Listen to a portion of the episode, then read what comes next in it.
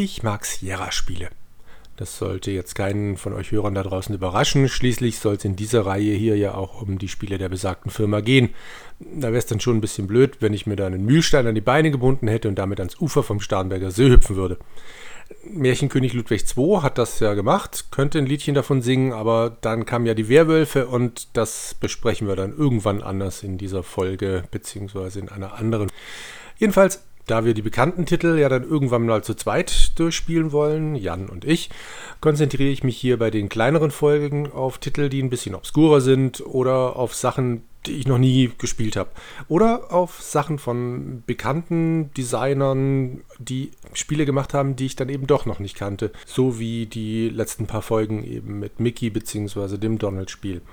Für jetzt die aktuelle Folge hatte ich mir genau das Richtige rausgesucht oder ich dachte, ich hätte genau das Richtige rausgesucht. Das ist alt, es ist relativ obskur. Ich habe es nie gespielt und trotzdem kennt man es halt irgendwoher und es ist von einem bekannten Designer. Ich habe also fröhlich angefangen, mir das Ding zu installieren. Ich habe es schon ewig lang auf GOG besessen, aber halt noch nie vorher runtergeladen. Ich habe es gestartet und dann durfte ich gleich mal feststellen, dass ich mich in einem von diesen Punkten also alt, obskur, nie von mir gespielt, trotzdem bekannt und von einem bekannten Designer. In einem Punkt hatte ich mich komplett geirrt. Ich war immer davon überzeugt, dass das hier von L. Lowe stammt, dieses Spiel, weil der ja dann die Leisure Suit Larry Geschichten gemacht hat. Aber der hat sich Jahre später anscheinend nur von diesem Spiel hier inspirieren lassen und ist genau genommen dann gleich einen ganzen Schritt weitergegangen, aber dazu kommen wir später. Zur zeitlichen Einordnung. 1979 veröffentlichte Sierra mit Mystery House das erste Grafik-Adventure. Es war eigentlich mehr so, so ein Text-Adventure mit ein paar einfachen gezeichneten Bildern, die mehr oder weniger aus Strichen bestehen. Aber das war natürlich trotzdem ein ziemlich großer Atmosphäregewinn wie das so ist mit den Neuerungen. Es gibt immer Leute, die sowas ablehnen. Das Rad damals haben bestimmt auch diverse Neandertaler für neumodischen Schnickschnack gehalten. Und es gibt immer Leute, die dann bei den guten alten werden bleiben wollten. Ob das Charles Benton auch war, weiß ich nicht. Auf jeden Fall hat er zwei Jahre nach der Veröffentlichung von Mystery House, nämlich 1981, ein Spiel für den Apple II programmiert, um sich mit dem Applesoft Basic vertraut zu machen. Und weil er eigentlich gar nicht daran dachte, das Ding zu veröffentlichen, sondern es halt wirklich nur als Fingerübung gemacht hat, flossen angeblich, so hat er es in diversen Interviews betont, auch eigene Erfahrungen in das Spiel ein. Leider hat er nie verraten, welche von den Situationen im Spiel seine sind, beziehungsweise welche er selber inspiriert hat und welche er sich ausgedacht hat. Jedenfalls hat er das Spiel dann ein paar von seinen Freunden gezeigt, die verblüffenderweise ziemlich überrascht waren bzw. begeistert. Und dann hat er sich doch zu einer Vermarktung entschlossen. Auf irgendeiner Verkaufsbörse, ich habe leider nicht rausgefunden wo, ist er dann mit Ken Williams, dem Gründer von Sierra Online, handelseinig geworden. Worum geht es jetzt bei diesem Spiel? Und vor allen Dingen, wie heißt das Spiel eigentlich? Es geht um das Spiel Soft Porn Adventure. Nachdem das raus ist, dürfte klar sein, wo der Sinn und Zweck des Spiels liegt: Frauen rumkriegen.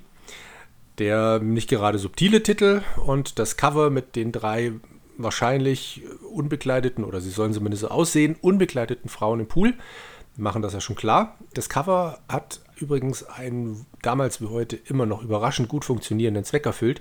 Die Presse bzw. deren Leser sind direkt drauf angesprungen und auf die Palme äh, geklettert.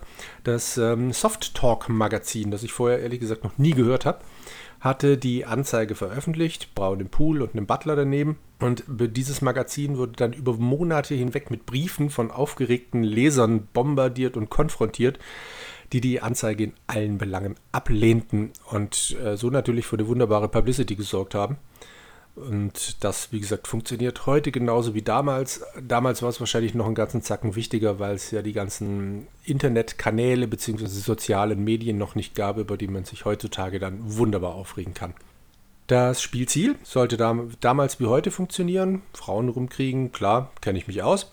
Also ging ich frisch ans Werk und äh, habe das Spiel gestartet. Überraschung Nummer zwei für mich persönlich, weil ich wie gesagt vorher nur den Titel kannte und grob wusste, dass es ein Vorläufer von Leisure Suit Larry. Bis auf ein paar Kleinigkeiten ist das hier Leisure Suit Larry 1, also In the Land of the Lounge Lizards. Auf die Unterschiede gehe ich später nochmal ein, aber grundsätzlich ist das hier die Urform, die Textvariante von dem späteren Spiel. Weil ich glaube, dass alle Leisure Suit Larry 1 schon mal gespielt haben oder zumindest mal grob wissen, worum es geht, habe ich mir überlegt, ich probiere das jetzt mal ein bisschen anders und äh, habe die ersten paar Spielminuten jetzt mal in eine kleine Nacherzählung gepackt. Äh, da war ich nun also in dieser versifften Bar. Danke für den Tipp, Ken. So ein Loch hatte ich wirklich schon lange nicht mehr gesehen. Ein paar Barhocker, eine verdreckte Theke samt Barkeeper und ein Ventilator an der Decke. Das Übliche eben. Nur die Getränkekarte, die war außergewöhnlich. außergewöhnlich kurz. Bier und Whisky zu Schweinepreisen, jeweils 100 Dollar. Naja, hier gab es ja sowieso niemanden, den ich hätte einladen und abschleppen können. Die anderen Gestalten hier sahen ähnlich traurig aus wie ich. Vielleicht gab es ja noch im Separé einen Bereich für die Reichen und Schönen, aber die Tür war verschlossen. Der Knopf daneben half mir auch nicht. Passwort. Ach, was weiß denn ich? Ken hat mich hergeschickt. Keine Ahnung, wie das Passwort heißt. Also, erstmal ein Whisky. Der Barkeeper knallt das Glas schwungvoll auf den Tresen. Er hätte wohl die Hälfte verschüttet, wenn er nicht schon beim Einschenken so geizig gewesen wäre. Einen zweiten gab es übrigens gar nicht mehr zu kaufen. Genau das gleiche beim Bier. So ein Saftladen. Ich wollte das billig riechende Zeug gerade runterkippen, als ich mich eines Besseren besann. Erstmal die Blase leeren. Ich drückte mich an dem Besoffenen vorbei, der auf dem dreckigen Boden lag. Himmel, sah es hier schlimm aus. Erstmal alle Überreste runterspülen. Ah, Dreck, das, das Klo ist verstopft und das Wasser. Es läuft immer weiter. Verdammt, die, die Tür klemmt. Ich komm. Ja, äh, damit wäre dann die Niveaufrage auch schon mal geklärt. Kommen wir zur Technik. Grafische Finessen durfte ich natürlich bei einem Text-Adventure nicht erwarten. Ich wurde dann auch nicht großartig enttäuscht. Einzig das Passwort für diese geheimnisvolle Tür in der Bar, wird, das wird zusammen mit diversen anderen Wörtern und Witzchen als Schmiererei an der Toilettenwand dargestellt.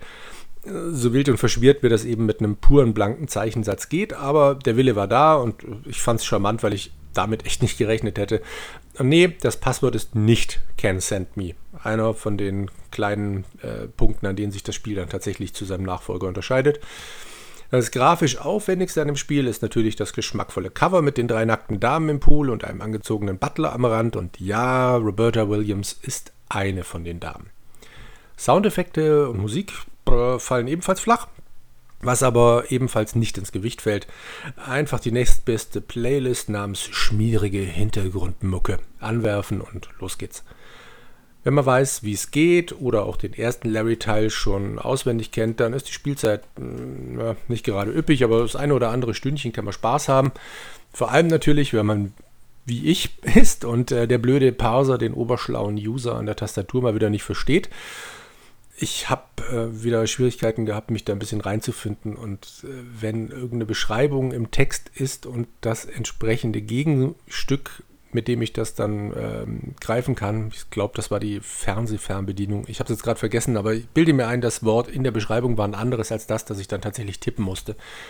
Sowas braucht bei mir dann einfach eine kleine Weile. Das winzig kleine Problem, das ich mit dem Spiel habe und vermutlich auch diverse andere Leute, die heute zum ersten Mal an Softporn Adventure rantreten.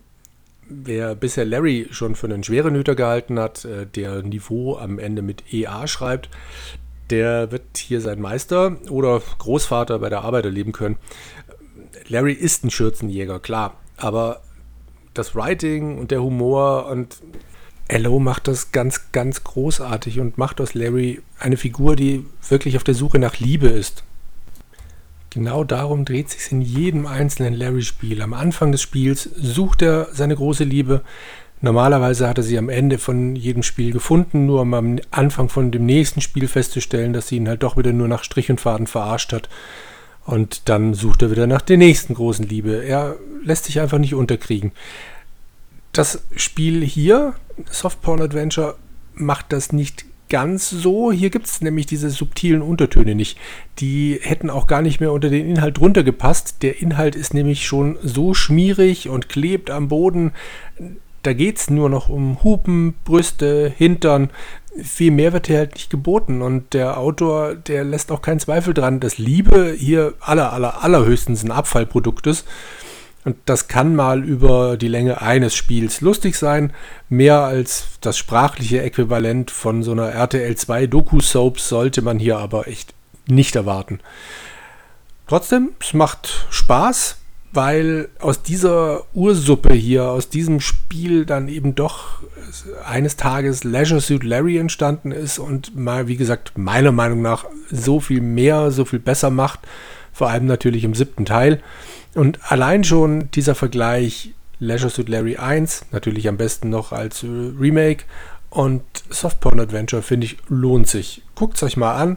Habt Spaß dabei, schreibt mir mal was oder schickt mir irgendwelche sonstigen Anregungen, was ich hätte anders besser machen können bei dieser Folge hier. Und ähm, ansonsten hoffe ich, ihr hattet ein bisschen Spaß. Bis dahin.